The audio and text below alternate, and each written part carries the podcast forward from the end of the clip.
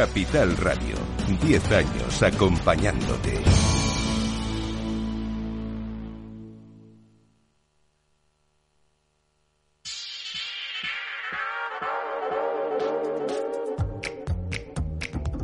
¿Estamos preparados? Pues es el momento de acercarnos a las bolsas. Vuelven a abrir dentro de ocho minutos y van a hacerlo con recortes. Claramente está marcado en las pantallas de CMC Market Brokers, donde vemos caídas de los futuros de todas las bolsas de Europa.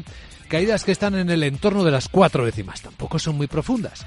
Pero sí, la volatilidad viene repuntando, casi un 2%. El VIX está ahí en los 15 puntos y esos 3, 4 décimas pues se ven en todos los índices. Se ve en el mercado alemán, se ve en el Eurostox, el del IBEX baja 50 puntos en 10.034 y se ve en el futuro del mercado americano también con caídas de 17 puntos, un poquito menos ahora, por cierto, el SP en 4.799 y rozando los 4.800 que qué ha pasado para que se desate una corrección tan armonizada. Sandra Torrecillas, buenos días. Buenos días. Pues sobre todo las declaraciones de los banqueros eh, centrales en la jornada de ayer en Davos. Entre otros, escuchamos al presidente del Bundesbank, Joachim Nagel.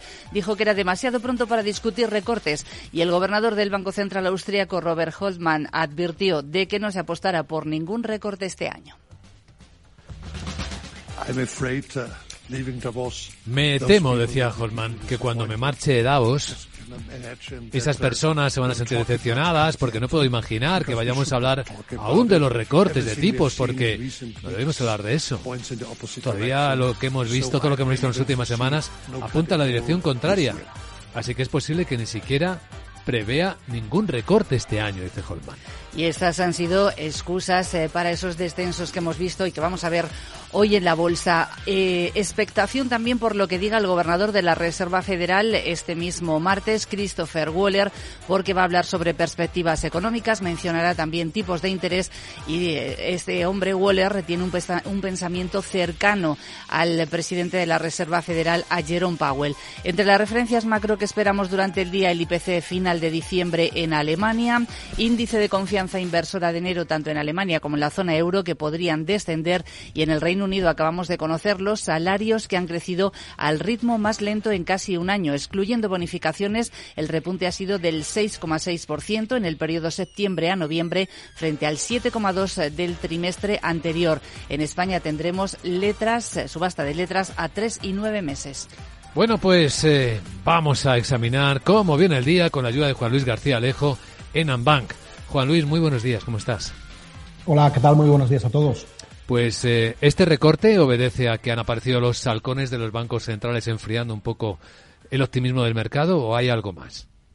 Se ha enfriado el optimismo del mercado claramente. Lo que sí que hay que tener en cuenta es que Hoffman tampoco hace muchos meses también decía que tenían que seguir subiendo los tipos. En general, la posición de quienes son más agresivos y quienes son menos agresivos eh, suele marcar eh, relativamente poco en el largo plazo lo que debe de ocurrir, que depende más de los datos y sí nos ayuda pues a manejar los eh, tiempos más de corto plazo, ¿no? Pero yo creo que en general seguimos con una situación en la que la inflación con carácter general tiende a descender más lentamente en este último tramo que nos espera hasta el 2%. Y en cualquier caso, lo que sí que queda absolutamente claro es que es un mercado, el actual, en el que el optimismo de noviembre y diciembre, impulsando los tipos a la baja y las expectativas de recortes en cuanto a intensidad y acercándolas en el tiempo, ha sido lo que ha dominado el mercado. Se enfría un poco esto porque había corrido demasiado, totalmente cierto. Las bajadas quizá haya que plantearlas más bien hacia mitad del segundo trimestre antes que hacia el final del primero. Y en ese sentido, pues eh, la expansión de múltiplos de la que hemos gozado encuentra un tope y así los mercados pues eh, se van a tomar un respiro durante este tiempo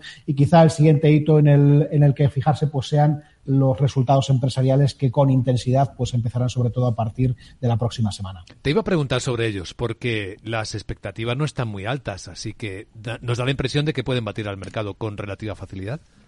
Es una muy buena apreciación. Eh, clarísimamente, eh, los analistas han venido rebajando las expectativas que tenían para los resultados empresariales y eso, más allá de ser una mala noticia durante un tiempo en el que los múltiplos se han expandido por efecto de los tipos de interés, lo que sí nos deja es una mayor facilidad a la hora de batir los resultados, con lo cual, eh, frente a esas expectativas algo más eh, tranquilas, algo más bajas, lo que nos encontraremos serán resultados que tengan más facilidad para batir y, por tanto, la probabilidad de que eh, haya alguna sorpresa o alguna rebote o algún comportamiento más positivo de las compañías crece. Es claramente el elemento que va a conducir el comportamiento de los mercados si los tipos de interés más o menos pues se mueven en torno a este 4% el que está, por ejemplo, el 10 años americano.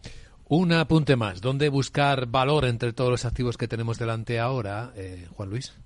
Yo creo que ahora hay que toca ser eh, relativamente cauto. Hemos visto estrechar los diferenciales de crédito muchísimo, incluso en grado de inversión, por tanto el recorrido es menor. Es cierto que el carry todavía sigue siendo potente, eh, pero nos da la sensación de que como tengamos una racha de resultados pues un poco menos positiva de la que estamos eh, de la que estábamos hablando, las bolsas pueden empezar a gotear un poco a la baja. ¿no? Los múltiplos no son especialmente atractivos y en ese sentido pues yo creo que toca más en el corto plazo un posicionamiento un acercamiento algo más conservador, por tanto valores más defensivos, menos cíclicos, algo más de value también en ese sesgo y de nuevo pues eh, yo creo que dentro de la renta fija menos duración.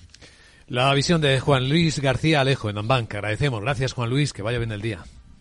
Gracias, igualmente un saludo para Bueno, en nuestro radar va a estar Sandra, entre otros esta mañana también Vodafone. Sí que ha anunciado esta mañana una asociación estratégica con Microsoft. Es a largo plazo, 10 años. La operadora va a invertir 1.500 millones de dólares en ese periodo en la nube y también en el desarrollo de servicios de inteligencia artificial centrados en el cliente y que van a estar desarrollados junto con la empresa estadounidense. A cotizar las cuentas de Hugo Boss. Las ventas en todo 2023 en moneda constante le han subido un 18% ha alcanzado nivel récord, casi 4.200 millones de euros. Está un poquito por encima de lo que estaba esperando el consenso del mercado y ha tenido sobre todo una fuerte demanda en Asia en el cuarto trimestre y eso a pesar de la lenta recuperación de China. Bueno, ya que estamos con eh, minoristas, la británica Ocado. En esta empresa recordamos que participa Mark Spencer, ha elevado sus ingresos en el cuarto por cuarto trimestre consecutivo, vuelve a obtener ganancias en el año fiscal 2022-2023